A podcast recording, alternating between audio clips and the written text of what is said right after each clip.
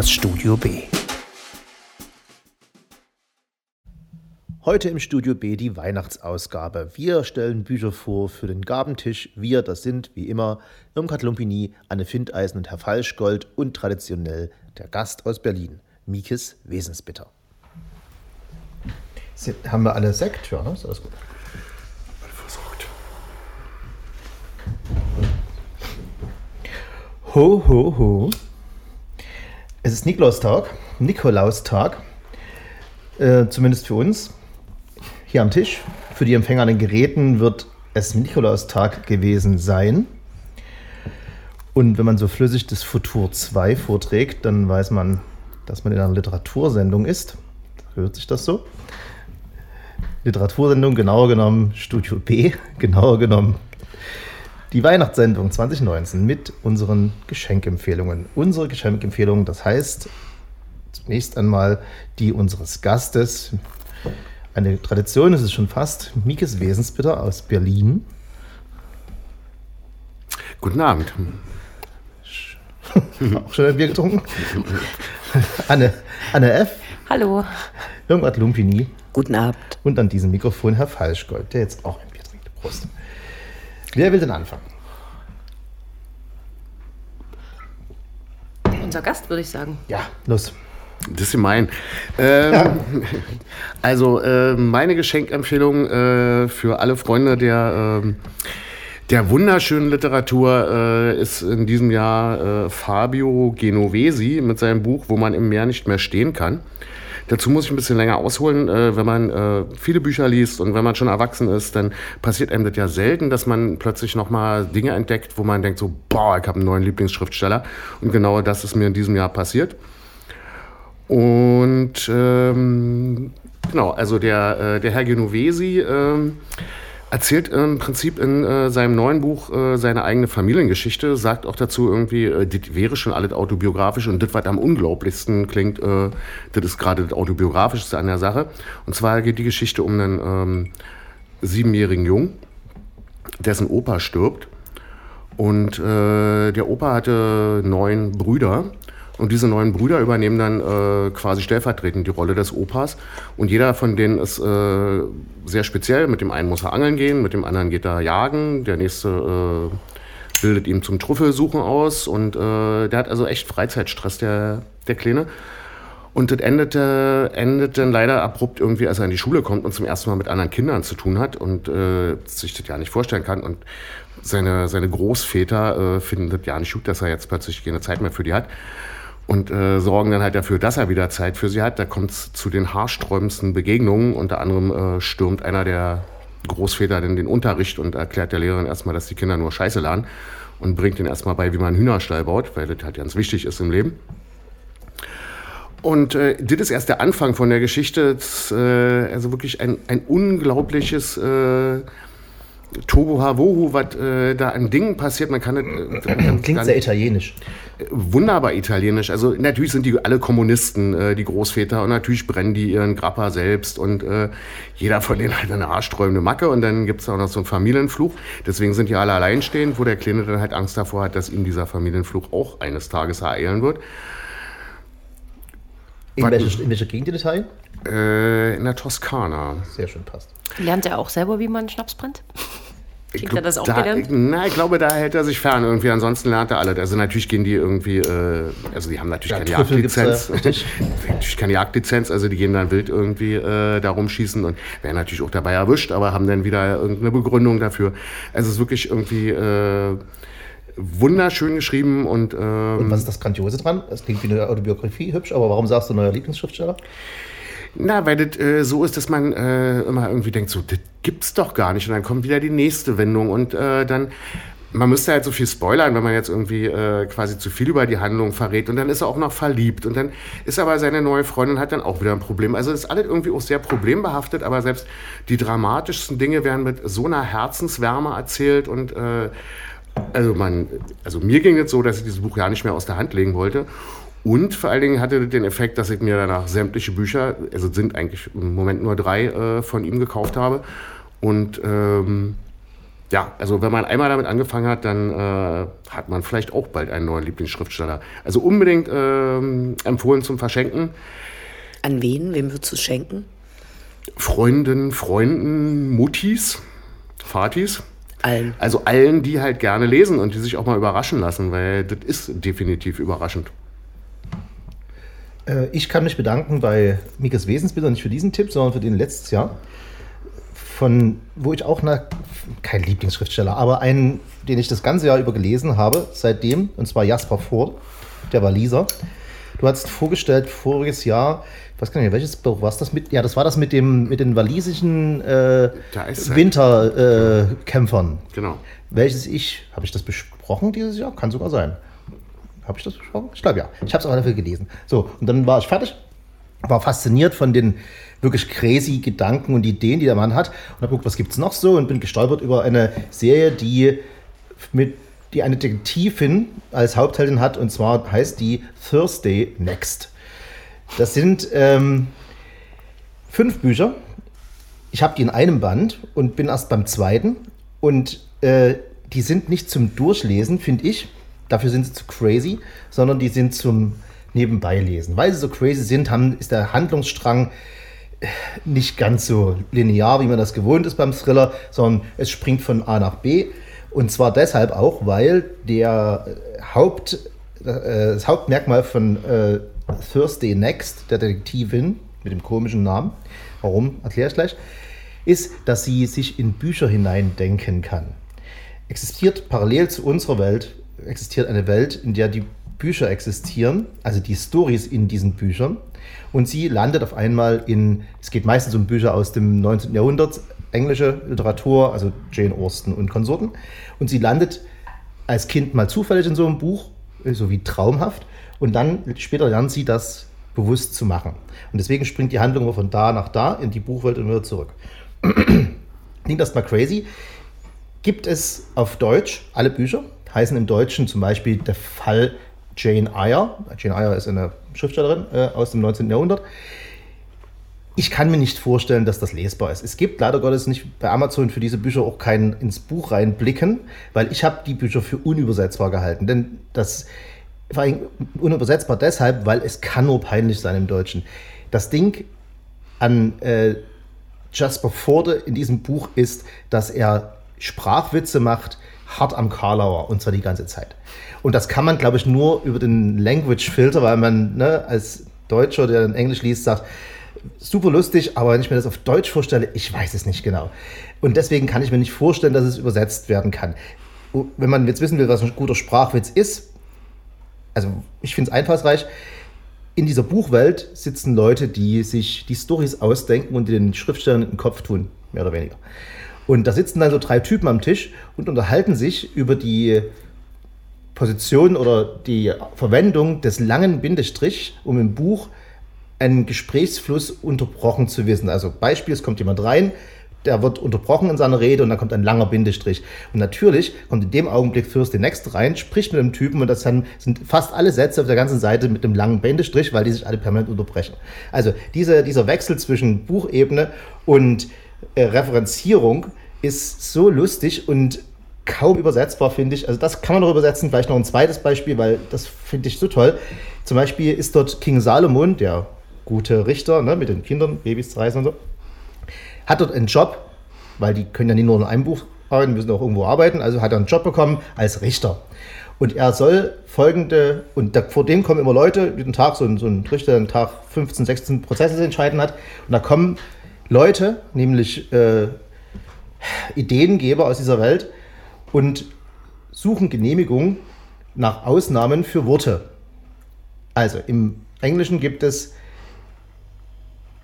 I before E except after C. Also Beispiel Feisty, F-E-I, S-T, weil ein S, ne? E vor I ist verkehrt rum. Sagt er, Feisty möchte ich gerne, dass man es nicht F-I-E-S-T, sondern F-E-I-S-T schreibt. Richter sagt, ja. Dann nächste Wort, weighty, ja. Dann belief, nein. Und so geht's weiter. Also der, der, es werden ständig kleine Wortwitze gemacht und zwar pro Seite einer, wo man über die über die äh, Ideenvielfalt dieses Schriftstellers sowas von fasziniert ist. Man liest und sagt so, eigentlich total einfach, aber erst mal drauf kommen, total witzig. So, das ist Thursday Next.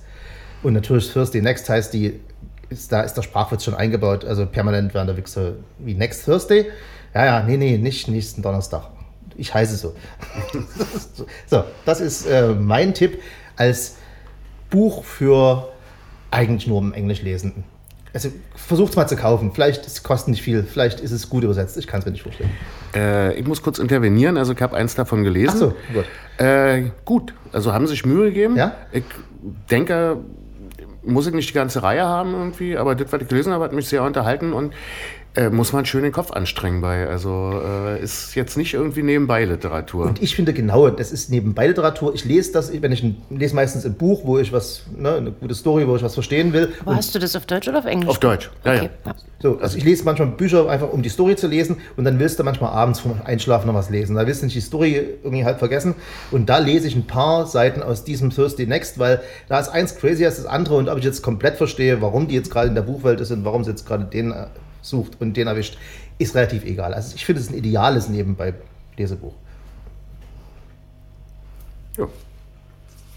Ach so, es geht gar nicht reihum. Nein, geht Äh, nicht ich reihum. möchte ein Buch empfehlen, was ich Anfang des Jahres gelesen habe und ähm, jetzt mal wieder im Zuge unserer Sendung ausgegraben habe. Das ist von einem Daniel Pennack, wenn ich das richtig, wenn ich den Namen richtig ausgesprochen habe.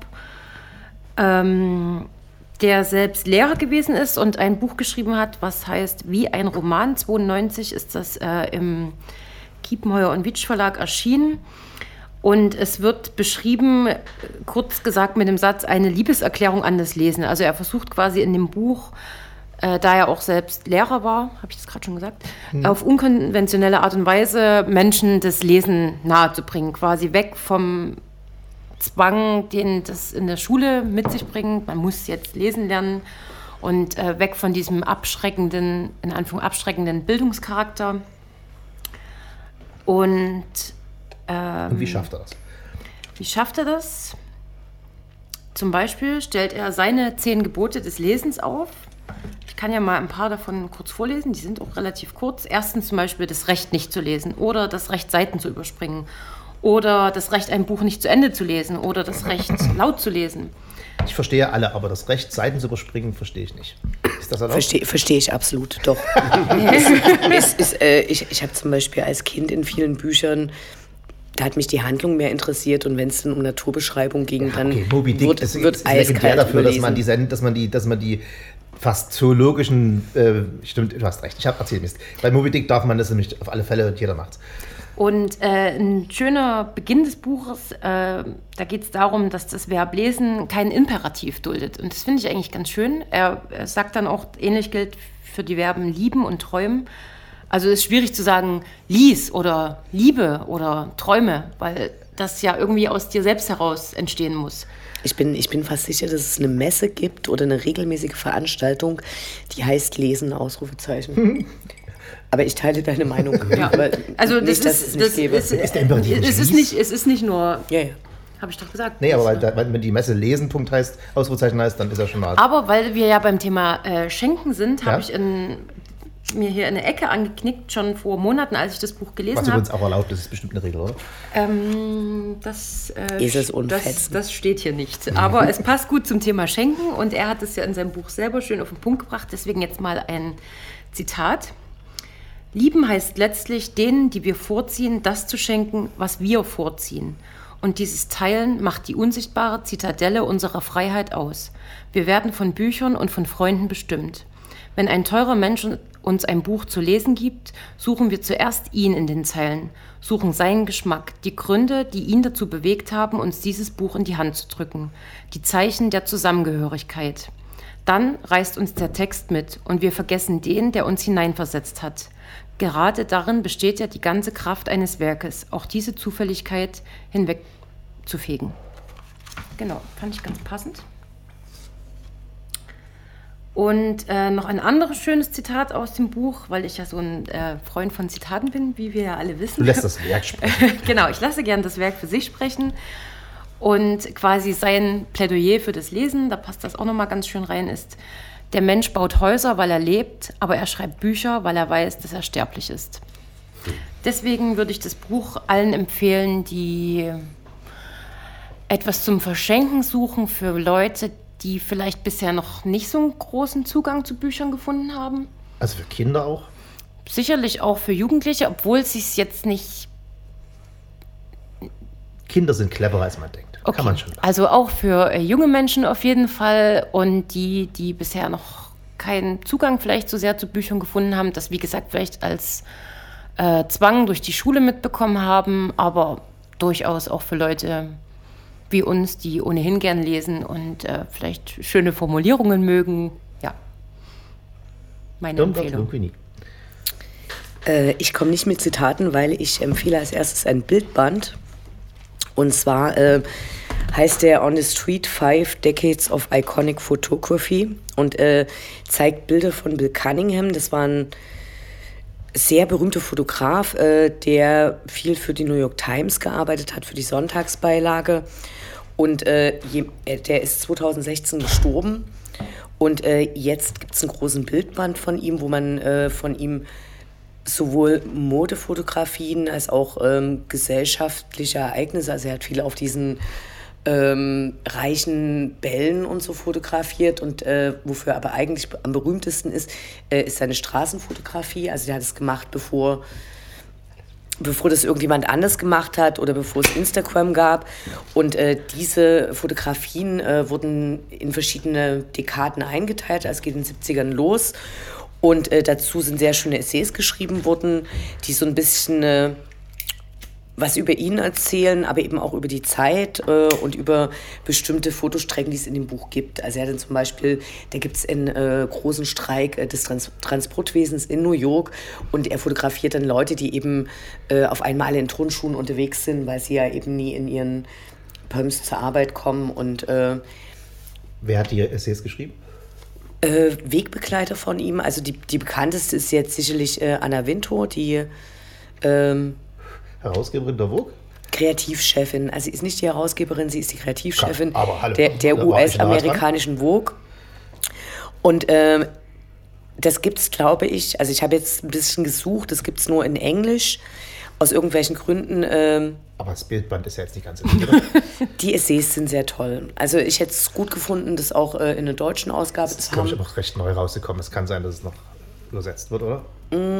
Ich habe ein bisschen Zweifel. Es gibt einen, äh, als der Bill Cunningham war, ein notorisch scheuer Mensch, ähm, der es sich immer rausgenommen hat und aber gleichzeitig ähm, sehr viel Spaß hatte. Und da gibt es einen sehr tollen Dokumentarfilm, der ist, soweit ich weiß, auch nicht in Deutschland erschienen. Der heißt äh, genau wie der Bildband ähm, On the Street. Und äh, den ich auch jedem ans, ans Herz lege, der, der was über äh, eine wunderbare Welt und über das wunderbare New York lernen möchte. Ich habe gerade noch eine Frage, weil ich es auf deinem Zettel sehe. Five Decades steht da. Was, welchen Zeitraum umfasst es denn? 70, äh, 1970er geht's los und 2016 ist er gestorben. Und in diesem Dokumentarfilm, da hat er, glaube ich, seinen 70. Geburtstag und hat er gar keinen Bock drauf, dass man ihn feiert so und ist da aber eben immer noch am Arbeiten. Also der hat bis zum Schluss gearbeitet. Also, um um ein Bild zu bekommen, der ist so äh, rumgefahren, der hatte immer ein Fahrrad, was, er, was ihm oft, oft genug geklaut wurde, deswegen war es ein ganz billiges, hat immer ein blaues Regencape dabei gehabt, was er drüber gezogen hat, damit er dann bei den Partys reinkommt. Kam da immer rein, umsonst, hat aber nie was angenommen, hat immer bloß Wasser getrunken und sie, um wie so ein Geist, nur so mit einer kleinen Knipskamera aus dem aus der Hüfte oder schnell mal ein Foto zu machen. Also das ist keine, das ist keine Modefotografie im Sinne von Models, sondern im Sinne von Street, on the Street. Aber also das sind immer Menschen, die fotografiert nur werden. Menschen.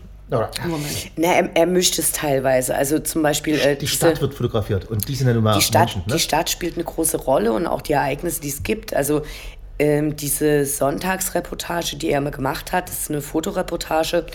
Und äh, da muss man sich vorstellen, die besteht dann teilweise aus 30 ganz kleinen Bildern und hat irgendeinen thematischen Überbegriff. Und da gibt es zum Beispiel irgendeinen äh, Wohltätigkeitsball im Frühling und die Damen tragen alle fantastische Blumenhüte und das äh, kontras kontrastiert er dann mit den äh, Blumen, die es da zu der Zeit im äh, Central Park gibt.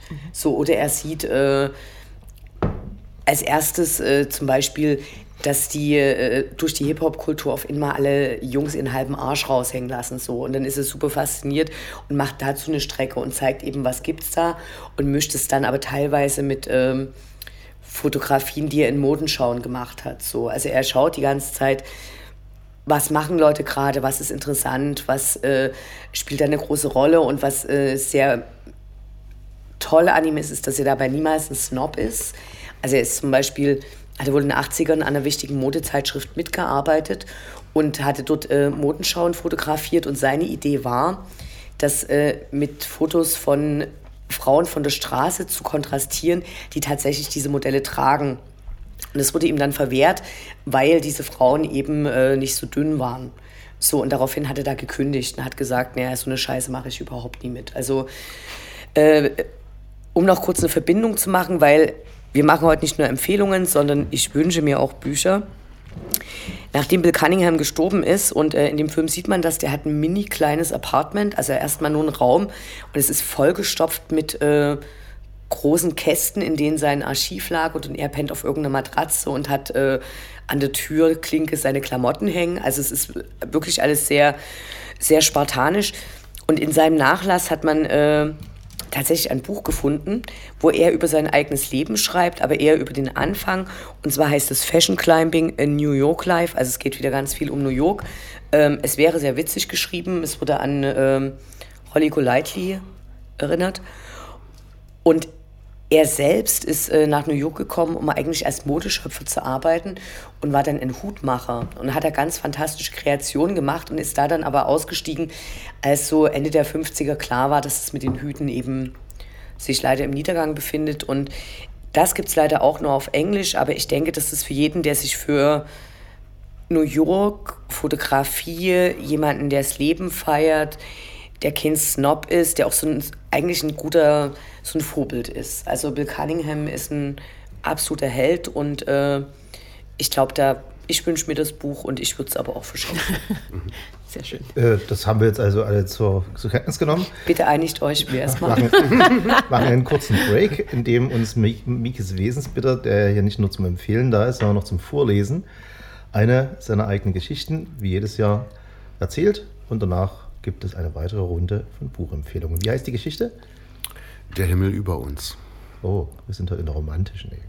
Wird's romantisch? Definitiv. Der Himmel über uns. Guten Abend, liebe Zuhörer. Herzlich willkommen zu einer neuen Ausgabe unserer Sendung aus unseren schönen sozialistischen Städten und Gemeinden. Heute laden wir Sie ein, mit uns nach Hohentanne zu reisen, einem Dorf im Kreis Freiberg im Bezirk Karl-Marx-Stadt. Die Straßen liegen verlassen in der Mittagssonne, selbst die Hunde dösen im Schatten ihrer Hundehütten. Von fern ist Motorenlärm zu hören und Staubwolken tanzen in der Luft. Es ist Erntezeit. Alle Muttis und Vatis sind auf den Feldern und bringen das Korn ein. Auch die Kinder helfen, wo sie nur können. Doch was ist das? Wen haben wir denn da? Dort läuft doch wirklich jemand die Dorfstraße entlang. Das müssen wir uns mal genauer anschauen. Ein junger Mann. Naja, vielleicht ist es auch noch ein Kind. Das Niki ist weiß, die kurzen Hosen kariert und am Arm trägt er eine gerollte Zeitung. Na sowas? Haben wir hier etwa ein Tu nicht gut gefunden? Ein Faulpelz, einen Drückeberger, der lieber pfeifend durch die Straßen läuft, anstatt zu helfen? Nein, das ist doch der Muschler Matthias. In den Sommerferien arbeitet er drei Wochen in der LPG-Küche. Und heute war er schon ganz doll fleißig, ist schon um 5 Uhr aufgestanden, hat Kartoffeln geschält für die Kartoffelsuppe, die gerade auf den Feldern verteilt wurde. Er hat jetzt Feierabend. Im Konsum hat er sich die neue Ausgabe der Sport und Technik gekauft. Ganz aufgeregt ist er, wegen der Seite 18, da wo das Kreuzworträtsel ist. Und mittendrin im Rätselvergnügen wird wieder ein Bild von einer nackten Sportskameradin sein. Bestimmt mit großen Möpsen. In seiner karierten Hose wird vor lauter Vorfreude der Funkmast groß. Wir müssen kurz unterbrechen. 122,7 Kilometer von Hohentanne entfernt steigt in Morgenröte Rautenkranz ein durstiger Mann in seinen Lader. Bevor er den Zündschlüssel umdreht, holt er sich ein wernesgrüner Export aus der Kühltasche und macht es auf. Davor hat er sich überzeugt, dass niemand ihn beobachtet. Genüsslich trinkt er und raucht ein Sprachlos-Zigarillo. Scheiße, ich hab keine Lust. Aber Pflicht ist Pflicht, sagt er zu sich selbst und fährt los. Der Muschlerbub ist inzwischen zu Hause. Mit zitternden Händen hat er seine Zeitung durchgeblättert. Er ist wütend. Der Comic von Knote und Kali interessiert ihn irgendwie überhaupt nicht. Ihm ist auch gar nicht mehr nach Lachen zumute. Denn auf Seite 18 ist kein richtiges Spinnbild wie sonst, sondern ein Foto von Maxi Gnauk. Im Gymnastikanzug auf dem Schwebebalken. Das fand er so schrecklich, dass sein Funkmast sofort ganz klein geworden ist. Er hat sich aufs Bett gelegt und sich vorgestellt, was mit dieser blöden Tonziege passieren sollte. Hm, ein Gabelstapler könnte über ihre Knie fahren. Er hört die Knochen regelrecht brechen und deshalb richtet sich sein Mast wieder auf. Oh ja, das fand er gut. Matthias, Matthias, komm runter, brauch dich, der blöde Badeofen geht nie an.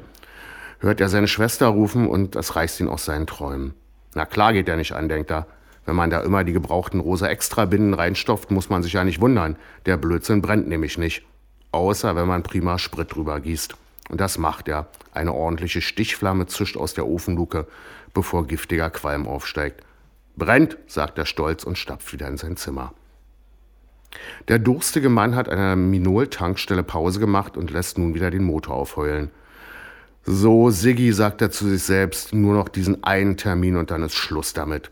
Mit einem zufriedenen Lächeln auf den Lippen reiht er sich in die Fahrzeugkolonne auf der B101 ein. Bei den Muschlers gibt es Abendbrot. Naja, seien wir ehrlich, Brot gibt's gar nicht, sondern Bratkartoffeln mit Sülze. Vati und Mutti schmatzen laut, Schwester Marion isst nur die Bratkartoffeln und Matthias isst gar nichts. Er hat sich nämlich gerade vorgestellt, wie der Maxi, wie die Maxi von einer Handgranate, die er natürlich geworfen hat, zerfetzt wird. Die Sauerei hat ihm gründlich den Appetit verdorben. Der Vater nickt ihm verschwörerisch zu, schnappt sich den Teller und schlingt weiter. Da klingelt es an der Haustür. Nanu? Erwartet jemand Besuch? fragt die Mutter erschrocken. Alle schütteln den Kopf. Bärbel, versteckt die Borno-Hefte, den selbstgebrannten und das Westgeld auf dem Dachboden. Falls es die Sicherheit ist, ich gehe aufmachen. Du da, er zeigt auf seine Tochter, du holst die Schrotflinte aus dem Keller, falls es wieder die Kasperköpfe sind, die über Gott reden wollen. Und du da, du hältst die Klappe, auch wenn du gefragt wirst. Verstanden? Beide Kinder nicken, während der Vater aufsteht.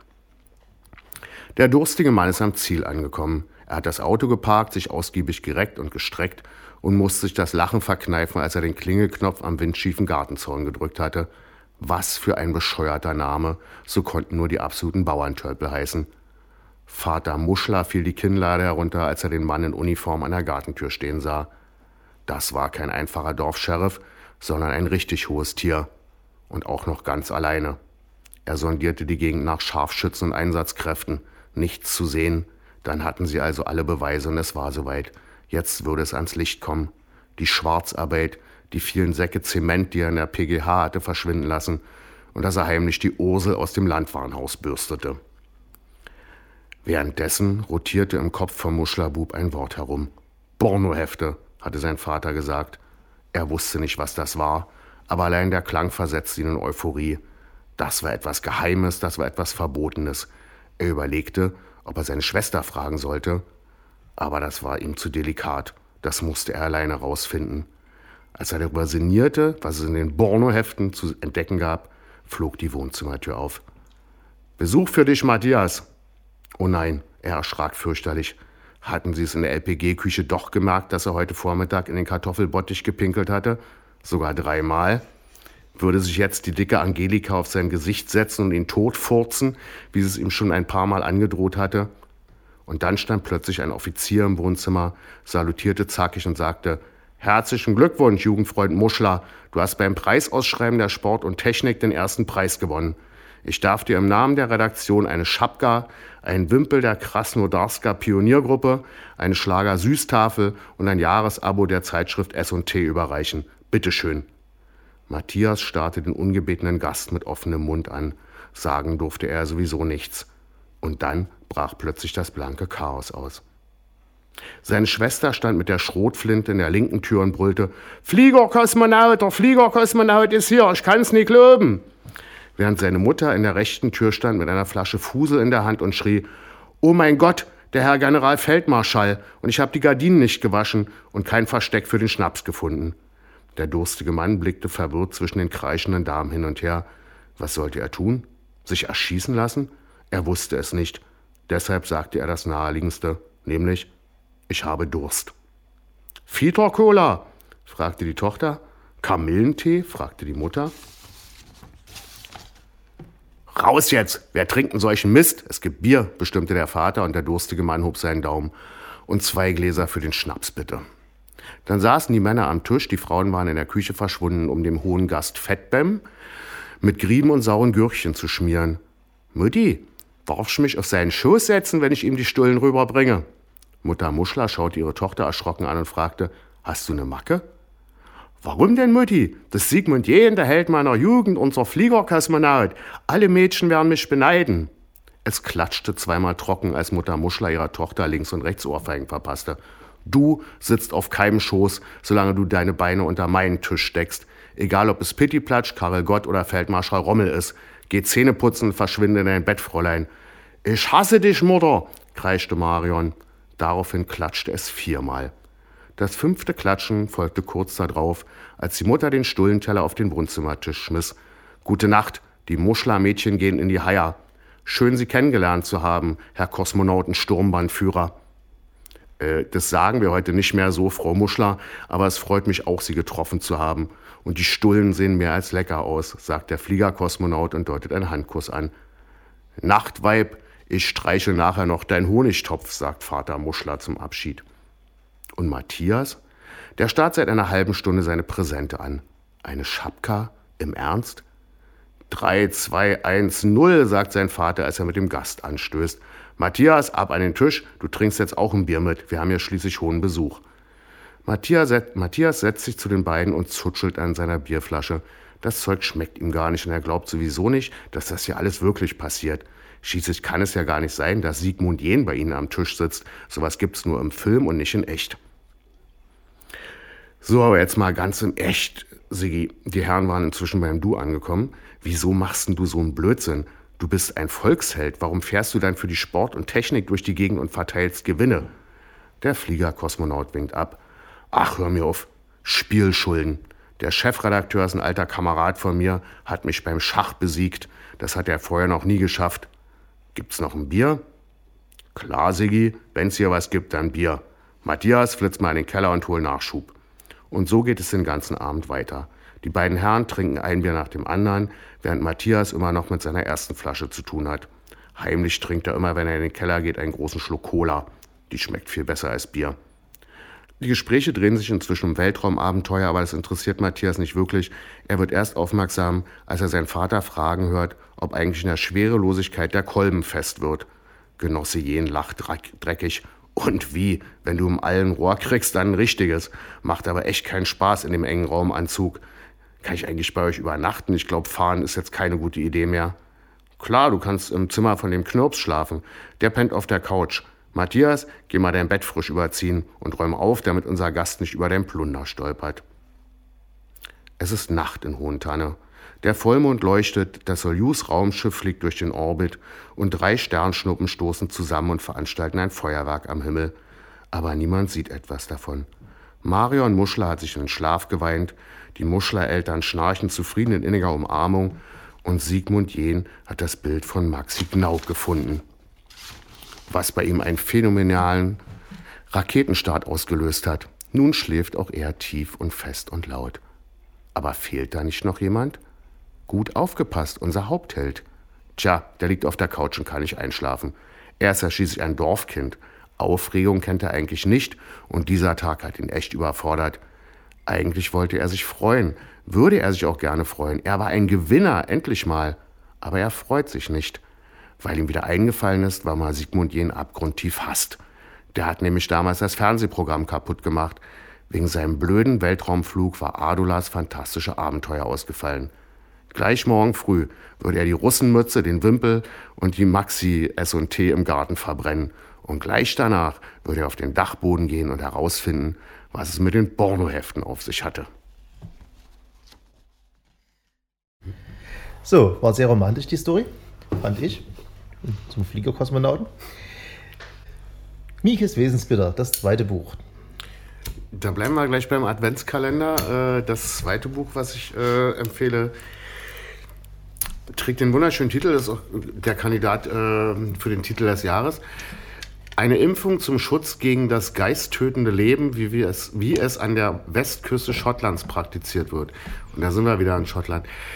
Das ist ein Buch, das habe ich im äh, Frühjahr gelesen, das ist äh, von David Keenan und spielt äh, in, einer, in einem Provinzkaff in äh, Schottland, in Airdrie.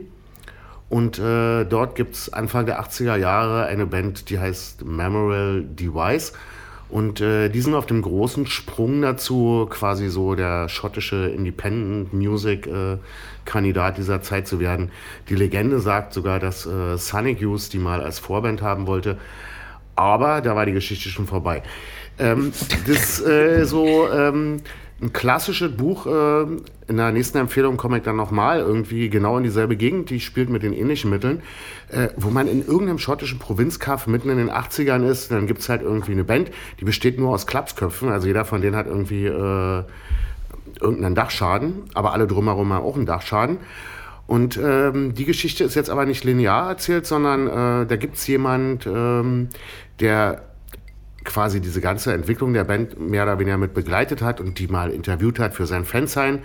Und der irgendwann auf die Idee kommt, äh, er befragt jetzt mal alle äh, damals Beteiligten äh, nach ihren Erinnerungen daran. Und ähm, ich weiß nicht, wie viele Protagonisten man im Endeffekt hat, die danach gefragt werden das ist so ein schönes Buch, wo man irgendwie wirklich irgendwie, äh, das sind abgeschlossene Kapitel und man freut sich total, dass man immer nur ein Kapitel liest und danach Pause macht, weil man die ganze Geschichte gar nicht mehr zusammenkriegt. Und äh, also deswegen ähm, ein Tipp für äh, all die Leute, die gerne Bücher verschenken, die sich nicht auf den ersten Blick erschließen die nicht dazu zwingen, eine ganze Nacht durchzulesen und die natürlich äh, ins Herz der Independent-Musik führen, irgendwie, die wir ja alle irgendwann früher mal gehört haben. Ich wiederhole den Titel nochmal, weil ich habe ihn gerade nicht richtig ausgesprochen. Eine Impfung zum Schutz gegen das geisttötende Leben, wie es an der Westküste Schottlands praktiziert wird, von David Keenan und äh, ja, gute Reise damit. Und ich kann dazu sagen, den David Keenan, ich wollte genau dieses Buch lesen dieses Jahr. Und da ich diese Bücher ja gerne im Original lese, habe ich lange, lange gesucht, wie das Ding denn im Original heißt. Habe es irgendwie nicht geschafft, den zu finden, weil ich bin, der ist nicht so richtig groß verlegt. Also auch bei Amazon findest du da, das Buch findest du schon, ich habe es einfach nicht gefunden, bin dann aber hängen geblieben bei For the Good Times. Und äh, das hat Irmgard und ich auch gelesen, haben wir es sogar beschrieben besprochen. Äh, das spielt auf der anderen Seite des Wassers, nämlich in Nordirland, und äh, berichtet aus der Sicht der IAA von IAA-Kämpfer ist zu viel gesagt. Das sind halt alles Bekloppte. Ne? Äh, jugendliche Bekloppte, die aber, also Halbkriminelle, die in Belfast leben und aber eher auf der katholischen Seite sich verorten und sehr, sehr crazy, sehr, sehr gewalttätig und äh, völlig unapologetisch, zumindest in großen Teilen, erzählt er aus der Zeit von den 70ern bis in die 90er, was da in Belfast passiert ist, mal aus einem völlig anderen Blickwinkel. Nicht Friedensgespräche, nicht, äh, sondern wie, wie, wie, war, wie haben die Jungs getickt, die da gekämpft haben.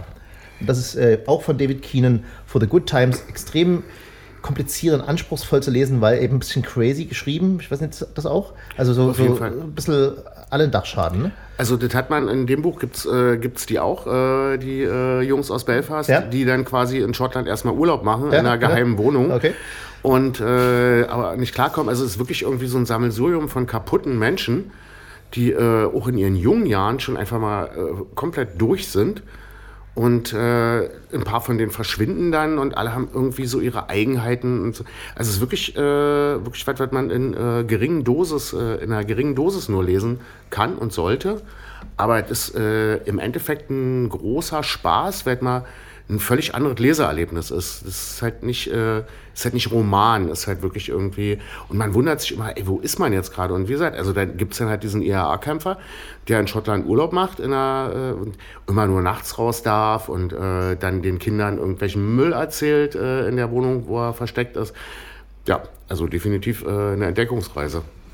Also als Nachtrag für die Fans von Studio B, äh, wir haben es nicht besprochen, ich habe es gelesen und äh, habe mich dann dagegen entschieden, weil es tatsächlich sehr kompliziert war, ja, ne? sehr hart, sehr anstrengend, aber auf jeden Fall sehr lesenswert. Also man hätte ja, sich irgendwie positionieren müssen. Es ist wirklich so krass geschrieben, fand ich. Man müsste sich positionieren. Man kann ja äh, Gewalt äh, in diesem Ausmaß nicht für gut befinden, hat aber immer irgendwie eine, eine, eine, eine kleine Sympathie für, für Widerstandskämpfer oder, oder Befreiungskämpfer und die sind aber so gar nicht befreiungsmäßig drauf, sondern einfach nur kriminell. Es war und wie gesagt, es ist fast komplett ohne, ohne Entschuldigung bis auf die letzten Seiten dann geschrieben und deswegen habe ich auch dann die Finger davon gelassen. Sag ich, wie es ist. naja, aber was, was, was, was er sehr gut einfängt, ist so ein, so ein Zeitgefühl. Also man ist tatsächlich in, einer Mhm. In den 70ern anderen immer. Welt. Also das, was Lesen ja im besten Fall ausmacht, dass man reisen kann, ohne sich zu bewegen und dort eben tatsächlich auch in einer anderen Zeit steckt und ja, auf jeden Fall eine absolute Empfehlung, aber ich hätte es nicht einzeln rezensiert, ja. Bleiben wir auf der Insel. Wir haben besprochen dieses Jahr, ich habe es besprochen und äh, habe dabei unter meinem Prinzip gelitten, dass ich nie mir Rezensionen durchlese zu den Büchern, die ich beschreibe vorher. Hätte ich das gemacht, wäre mir nicht entgangen, dass sich ein McEwans The Nutshell, dass die Nussschale, äh, komplett, und zwar komplett auf Hamlet bezieht. Und äh, ich hätte es auch lernen können, wenn ich Shakespeare. na, Shakespeare, Hamlet, Shakespeare, also ging schon um Hamlet. So, habe ich nicht mitbekommen. Deswegen hat es mir Ian McEwan dieses Jahr viel einfacher gemacht und hat seinen Roman The Cockroach, die Kakerlake genannt. Und da tickt es dann sogar mir, Kafka. Zumal es auch nach einer Seite klar ist. Ähm, es ist ein Buch, ist fast übertrieben. Deswegen ist die Zielgruppe schon mal fast Leute, die nicht gern lesen. Das Ding hat 112 Seiten. Das verbrät man sonst in der, in der Zeitung als, als Kurzgeschichte heißt die Kakerlake und ist entsprechend auch, äh, geht es um Kafkaeskes. Nur andersrum, es wird nicht ein Mensch zu einer Kakerlake, sondern die Kakerlaken werden zu Menschen. Es wird eine Kakerlake beobachtet, die, das ist kein Spoiler, nach zwei Seiten ist klar, durch London sich, also aus ihrer Sicht, ne, bewegt und da, oh, hm, Kacke, hm, ich bin ein kleiner Connoisseur, aber habe jetzt keine Zeit für und geht dann in Richtung, man merkt so die Straßen, wird langsam klar, okay, wo ist er jetzt? Ah, Westminster, okay, ja, da. Jetzt geht er in die Nummer 10 rein, geht ganz oben hin, legt sich ins Bett, wird wieder groß und wacht auf als der Premierminister von England, von Großbritannien. Funny. Und so. Und zwar zu, Zeit, zu unseren Zeiten jetzt kind of. Also, es geht um den Brexit und der wird aber nicht so genannt. Äh, also um ein ähnlich crazy Unterfangen, was ne, Überspitzung. Es geht um die Reverse Lists. Das ist die Brexit-Idee, die dort die Cockroaches durchbringen sollen. Und zwar, ich habe es bis heute noch nicht verstanden, es ist eine umgekehrte Steuer. Ähm, die Arbeiter zahlen den Arbeitnehmern Geld und die, nee, die Arbeitnehmer zahlen den Arbeitgebern Geld und die, und die Verkäufer äh, zahlen den Kunden Geld. Je mehr du kaufst, desto mehr Geld kriegst du. Äh, klingt crazy, ich habe meinen Kopf kaum rumbekommen. Witzige ist, das Prinzip wurde tatsächlich in der Bretton Woods Konferenz 1940, als es um die neue Weltordnung, 43 glaube ich, um die neue Weltordnung und des Geldes geht, wurde das tatsächlich zumindest von einem peruanischen Abgeordneten ins Spiel gebracht. Hat sich nicht durchgesetzt. Es geht also um eine crazy Idee, die alles durcheinander bringt und die Kakerlaken, die menschgewordenen Kakerlaken sind die, die eigentlich den Brexit, das ist, darum geht es ja, durchbringen sollen. Das ist eine Brexit-Kritik in einer überspitzten, kafkaesken Situation, auch noch auf Kafka basierend, ist für den deutschen Leser, wenn er ein kleines bisschen Nachrichten guckt, absolut verständlich. Man erkennt vielleicht nicht jede handelnde Figur. Also es gibt natürlich, äh, weil es stellt sich heraus, der Typ kommt, muss sich erst noch zurechtfinden in seiner Situation, geht am nächsten Tag runter in die Kabinettssitzung, guckt sich um und merkt so, wie alle so ein bisschen gucken, äh, weil er erschlägt irgendwie, oder es wird eine Fliege erschlagen und er kriegt fiesen Appetit. Äh, er kann keine Fliege essen als Minister und dann sieht er, wie alle anderen am Tisch auch so ein bisschen Hunger bekommen und merkt, dass fast alle Kakerlaken sind. so, dass er nicht der Einzige ist. Das ist die Story. Mehr will ich nicht spoilern, 112 Seiten sind schnell gelesen. Ian McEwan, die Kakerlake, The Cockroach. Okay, dann mache ich mal weiter. Ich möchte noch mal ein Buch empfehlen, das, äh, das ich äh, in Ich mache mein, unserer, Mik- ich mach mein Mikrofon stumm. welches, Ich sag gar welches ich mehr. in unserer letzten Sendung rezensiert habe, aber was ich so toll finde und ja auch selbst äh, geschenkt bekommen habe, Ja. ähm, dass ich es unbedingt nochmal als Empfehlung, als Warte. Weihnachtsempfehlung aussprechen möchte. Sicherlich kann man geteilter Meinung drüber sein. Es hat meine absolute Zustimmung. Es äh, dreht sich um Joachim Meyerhoffs Buch Ach, diese Lücke, diese verdammte Lücke, was ähm, der dritte Band. Entsetzliche. Oh Gott, jetzt, was ist hier los? Ach, diese Lücke, diese entsetzliche Lücke. Man sollte halt vor der Aufnahme keinen Glühwein trinken. Äh, was der dritte Band seiner Reihe Alle Toten fliegen hoch ist und ähm, 2015 das erste Mal erschienen ist. Ein wunderbares Buch über seine Zeit äh, an der Schauspielschule in München, die er gleichzeitig auch bei seinen Großeltern äh, verlebt hat. Äh, eine wunderbare Mischung aus Schrulligkeit, Selbstzweifeln, inneren Konflikten. Ja, also ein riesiger Haufen menschlicher Gefühle, die man, wo sich sicherlich jeder irgendwas rausnehmen kann, weil jeder hat schon mal irgendwas davon erlebt, auch wenn er kein Schauspieler ist oder werden möchte. Und ähm, ich glaube, das kann man auch in sehr vielen verschiedenen Altersgruppen, egal welchen Geschlechts, lesen. Merkst du, wie ich nichts gesagt ich habe? Ich mochte es sehr. Ich danke dir dafür. Wer meine Meinung hören möchte, kann die letzte Studie lesen. Genau, also wer noch mal etwas mehr darüber wissen möchte, kann sich auch gerne noch mal meinen letzten Beitrag, also meinen Beitrag aus der letzten Studio B-Sendung anhören, wo ich das äh, besprochen habe. Tolles Buch. Ungar? Äh, ich habe noch ein deutsches Buch rausgesucht. Ähm, ich mache mein Mikro jetzt wieder an. Ne? Und zwar ähm, dieses Jahr auch schon ausführlicher vorgestellt in Studio B, äh, Sibylle Berg Crime im Untertitel Brainfuck. Mm, wir hatten ja schon mal eine spezielle Sibylle Berg-Sendung, wo rauskam, dass äh, sie nicht, dass ihre Bücher, bis, bis dahin äh, geschriebenen Bücher nicht so viele Fans gefunden haben.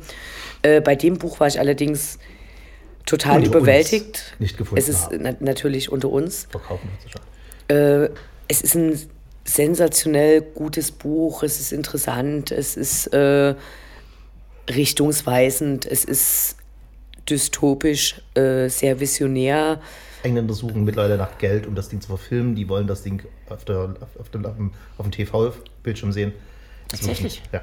Also äh, das ist ein Buch, was ähm, ja ich persönlich äh, Es geht, mal kurz, kurz anreden, wer uns nicht gehört hat, es geht um das England der heutigen Zeit in der nahen Zukunft, nicht ganz definiert, eine Dystopie der Verhältnisse in England und damit in Europa.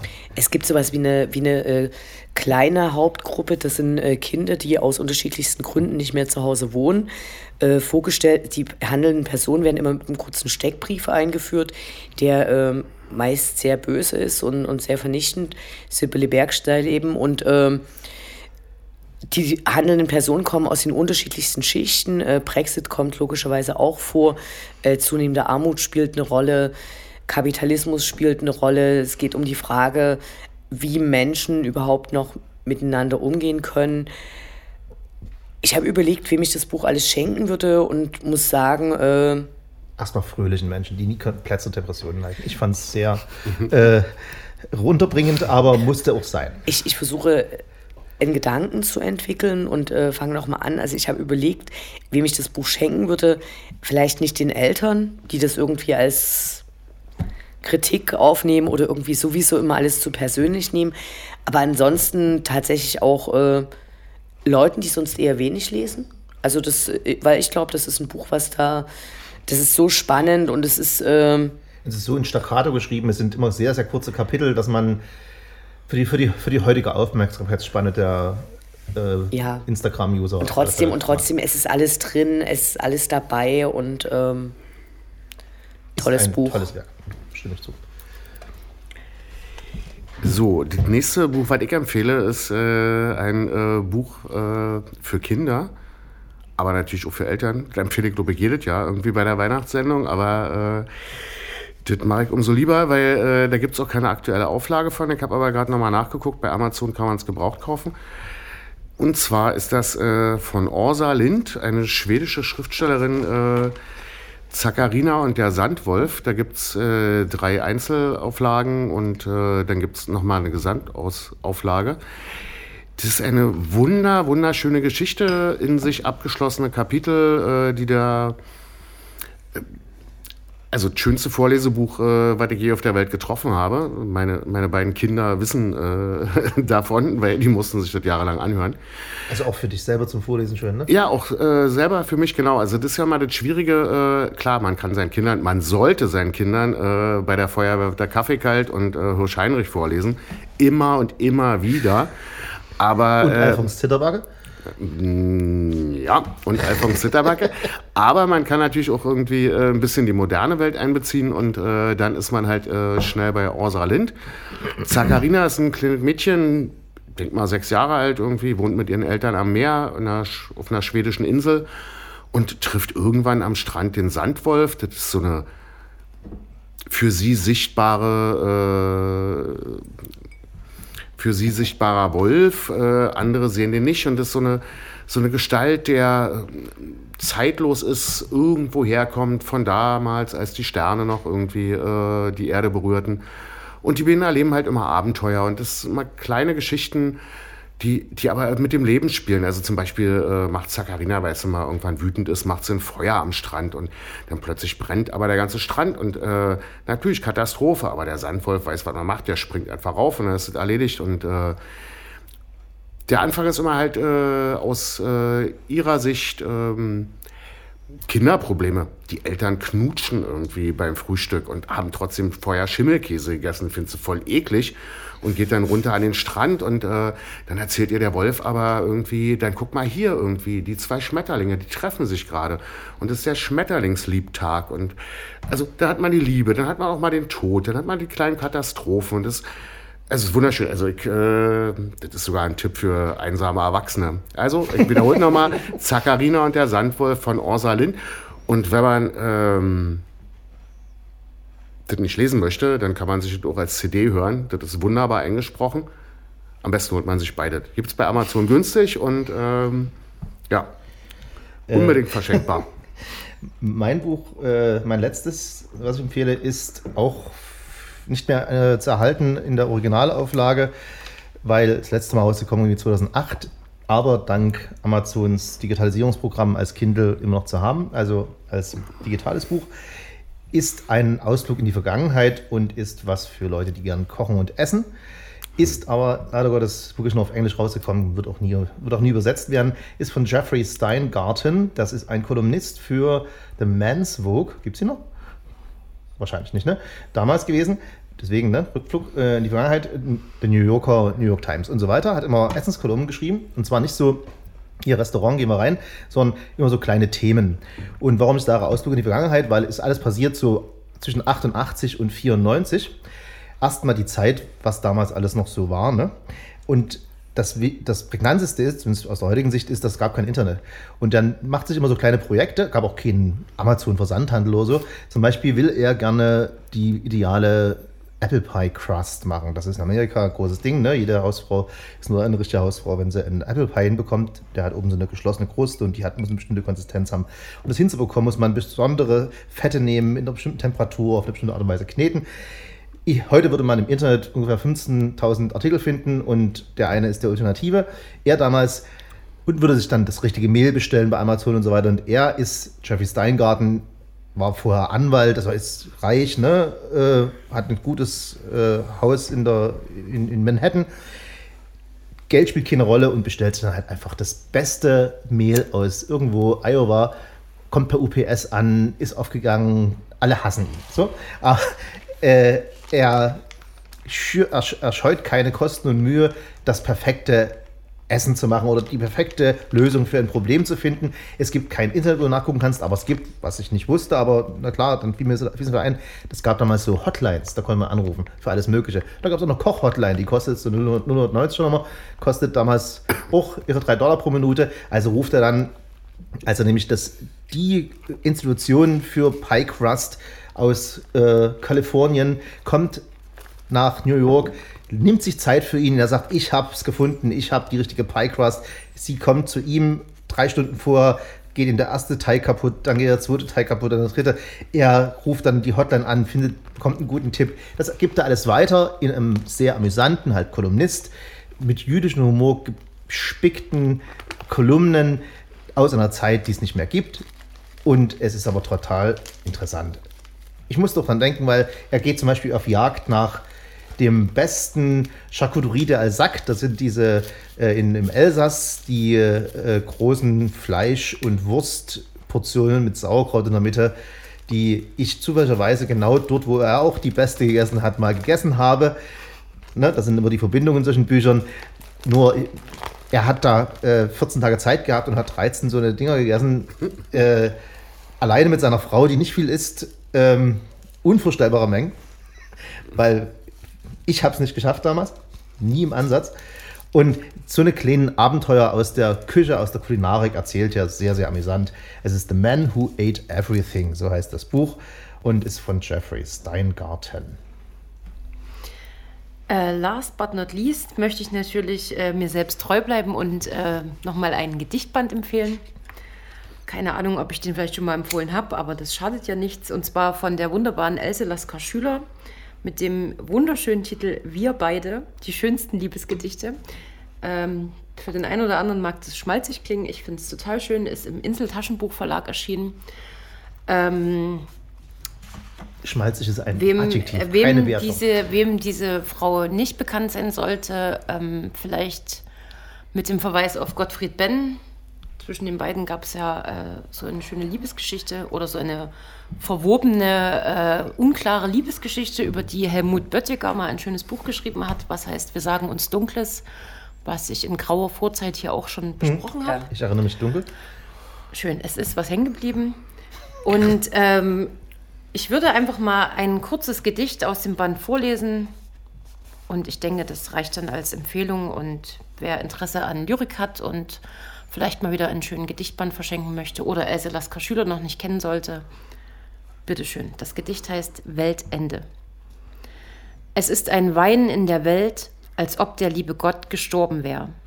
Und der bleierne Schatten, der niederfällt, lastet grabesschwer. Komm, wir wollen uns näher verbergen. Das Leben liegt in aller Herzen wie in Särgen. Du, wir wollen uns tief küssen. Es pocht eine Sehnsucht an die Welt, an der wir sterben müssen. Der Weihnachtsspirit kam kurz auf uns. Zumindest für Leute, die es zu Hause nicht so einfach haben. Wir sind eher fröhlich, denn wir trinken Sekt, Wodka, Tonic und nochmal Sekt. Wir wünschen allen ein frohes Weihnachtsfest mit Geschenken, wo wir hoffentlich eine Inspiration sein durften. Ihr findet das alles aufgelistet mit einem Link zum lokalen Buchhändler bei studiob.falschgold.net und bei Büchern, wo es keinen lokalen Buchhändler gibt, weil ich das weiß mit dem Steingarten, dann muss es wahrscheinlich Amazon sein. Oder das Antiquariat gebrauchter Bücher. Vielleicht, wenn man ein bisschen Glück hat. Und wenn man schlau ist, recherchiert man einfach und, äh, unterstützt einfach mal nicht globale Riesen. Und stellt und stolpert vielleicht dabei sogar über Bücher, die man gar nicht lesen wollte, wie ne, das Beispiel mit dem super langen Titel, wo ich dann über das Buch, weil ich lang gesucht habe, dann auf das andere gekommen bin. Und das ist auch schwer zu bekommen. Ich würde gerne als äh, Abschluss noch mal kurz eine Runde machen, äh, wie dann euer Lesejahr war. Also ich finde 2019 war ein wunderbares Lesejahr. Äh, wie immer habe ich mir nicht aufgeschrieben, was ich alles gelesen habe äh, und äh, kann Hast du deswegen dir keine Liste gemacht, Nee, wie und deswegen, ja, ja, nee, auch sonst nicht. Und deswegen kann ich nicht sagen, es waren jetzt irgendwie äh, 40 Bücher, es waren 80 Bücher, keine Ahnung. Aber es waren auf jeden Fall äh, viele tolle Bücher dabei. Und deswegen, ich hatte das vorhin kurz angeteasert, möchte ich nochmal äh, eine Lanze brechen für die äh, schottische Literatur. Wir haben ja da hier gerne den John Niven und den John Irving. Nee. Nee, äh, nicht der John Irving, der ist Genau, genau der, der ist weg. Äh, Urban Welch, genau so. Die beiden verwechsel ich immer vom Namen her. Aber da gibt es nämlich noch einen dritten und das ist David F. Ross. Der hat äh, eine Trilogie geschrieben, äh, Schotten Rock, Schotten Disco und Schotten Dicht. Und wer auf wirklich schräge Geschichten steht, der sollte äh, den jungen Mann mal entdecken gehen, weil das ist... Äh, Noch schräger. ja, das, das ist äh, eher dann den Jahr erzählt, aber es geht auch wieder um eine Independent-Band. Äh, nur so kurz angeteasert, einer von denen trägt, einen, äh, trägt immer einen Integralhelm, weil er Angst hat äh, vor ähm, der Außenwelt. Äh, unbedingt entdeckenswert, äh, David F. Ross äh, mit seiner Schottland-Trilogie erschienen bei Heine Hardcore. Und gibt es in jedem lokalen Buchhändler. Ja, mein Buchjahr war auch äh, recht erfolgreich, erfolgreich, ne? lesen ist ja jetzt eine freiwillige Nummer und man muss auch nicht nach Leistung gehen. Aber ich habe einen Wechsel gemacht von, weil ich ja elektronisch lese, deswegen habe ich meine Liste immer da, ne, sehe ich, wird ja mitgeschrieben von allen möglichen Konzernen. Ich bin umgestiegen vom Lesen auf Tablet, also leuchtende LED-Dinger, auf E-Paper vom großen Konzern. Ich habe mehrere durchprobiert. Das war der bequemste. Und das hat mir zwei Sachen ermöglicht, nämlich A, mehr zu lesen, weil es die Augen tatsächlich extrem viel weniger anstrengt. Und auch hilft es, hat es mir geholfen, konsequenter zu lesen. Ich finde, das Lesen auf Tablet habe ich früher immer deshalb genossen, weil ich so ein Freund bin von, wenn ich eine Story lese, die in Los Angeles spielt, und dann auf irgendwie Hollywood Boulevard, dann tue ich mir den kurz auf Google Maps aufrufen und gucke dann bei Street View, wie es da wirklich aussieht und kriege dann noch mehr Bilder im Kopf. Da muss ich das Ding halt mal zur Seite legen, einen E-Paper-Reader und dann mir das Tablet holen. Aber ich habe halt durch das Tablet irgendwie, äh, Quatsch, durch den E-Paper-Reader habe ich mehr das Buchfeeling wieder im Sinne von, ich lese zum Beispiel jetzt wieder kapitelweise. Früher habe ich mal gerne zwischendurch einfach aufgehört. Jetzt lese ich wieder wie früher ein Kapitel zu Ende und gehe dann ins Bett. So, als, also ich kann es empfehlen, es hat mir kopfschmerzenmäßig, äh, wenn man viel liest, extrem was gebracht. Es ist äh, eine Werbung für eine Technologie, das E-Paper. Also ich lese größtenteils ähm, Bücher, die man in die Hand nehmen kann, aber auch äh, mitunter über meinen E-Book-Reader.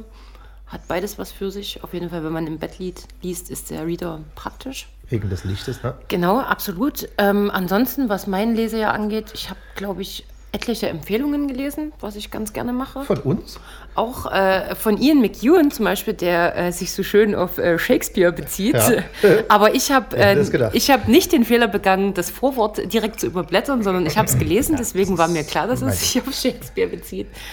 Naja, und diverse andere Empfehlungen. Aber warum liest man denn das Vorwort? Das Vorwort, ich verstehe Das Vorwort bestand aus einem Zitat, was ungefähr fünf Zeilen ja, lang war. aber ich habe ein Buch, ne? Ich weiß, ich will das, das gehört lesen. einfach dazu. Ich will jetzt so wissen, worum es geht und nicht irgendwelche, irgendwelche Gedichte, Natürlich, nicht gehört weiß, doch, es aber geht. dieses Also Vorwort ist ja kein Vorwort im Sinne von, da steht erstmal stundenlang erklärt, worum es in dem Buch geht, sondern das ist eine Einleitung, also ein Prolog sozusagen als Einstieg in dieses Buch. Und das war ein Zitat. Und wenn du das gelesen hättest, Ja. hättest Also ich du dich möchte- nicht dieser Schmach hingeben müssen, erst am Ende oder viel später zu erkennen, worauf es sich Ich, ich überhaupt möchte bezieht. Anne F. zur Seite stehen, weil ich kann mich Danke. daran erinnern, Natürlich. dass ich äh, bis vor einigen Jahren das auch nicht gemacht habe. Also Ah. auch eher so, es geht endlich los. Bist ja mir zur Seite. Ich zeige Verständnis und Empathie. Aber ich habe in den letzten Jahren auch gelernt, dass äh, wenn man das liest, und ganz oft ist es ja ein Zitat oder zwei Zitate und dann wird wirklich schon so eine, eine Stimmung gesetzt, man weiß, worauf sich das bezieht, man, man hat schon so eine Idee im Hinterkopf. Also ich würde da nie einfach drüber Das ist lesen. mir halt noch nie so gegangen. Aber Ganz oft. Davon abgesehen, wenn du dir jetzt mal vorstellst, du wärst der Autor des Buches und hättest dir auch was dabei gedacht, diese, sagen wir mal, Zitate an den Anfang deines Buches zu stellen, um damit zum Beispiel eine gewisse Stimmung zu erzeugen oder einen Hinweis zu geben, dann würdest du doch auch, fändest du das, fändest du das doch auch nicht gut, wenn irgend so ein Leser ankommt und sagt, ach nee, das lese ich jetzt mal nicht, ich fange jetzt hier mal an, weil ich will jetzt ja hier schnell wissen, worum es geht, sondern du willst doch auch, dass die Leute sich Ja. In Gänze auf dein Werk konzentrieren. Also kann ja mal aus betroffenen Sicht äh, Genau, sozusagen kurz darüber reden. Also ein Vorwort ist das Größte, was man irgendwie als Autor eigentlich schreiben kann irgendwie. Also meine Vorwörter äh, bestehen dann darin, irgendwie den Leuten auch nochmal zu sagen, so, okay, dieses Buch ist dazu da, um das langsam zu lesen. Dieses Buch ist nicht dazu da, um es irgendwie mit Kamillentee zu lesen. Und dieses Buch ist nicht dazu da, um es in der Arztpraxis zu lesen, weil du musst definitiv lachen. Nee, also Vorwörter schreiben ist äh, wunderschön und man bereitet eigentlich den Leser darauf vor, jetzt kommt gleich eine Geschichte und dieses Vorwort ist nochmal eine eigene Geschichte, weil man schreibt es erst, wenn diese Geschichte eigentlich schon abgeschlossen ist.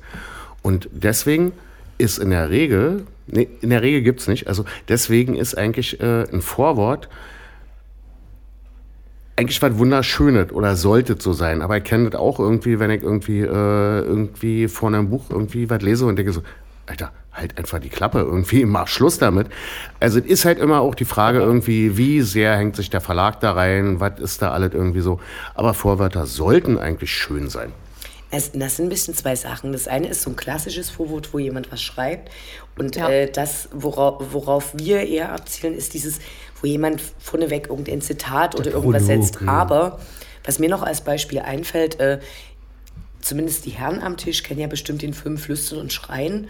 Und ich habe den in sehr jungen Jahren gesehen im äh, Dorfkino in Schmiedeberg und ich war eine von drei anwesenden Personen. Und dann geht dieser Film los und da steht ganz laut, äh, da steht ganz groß, dieser Film muss laut gehört werden.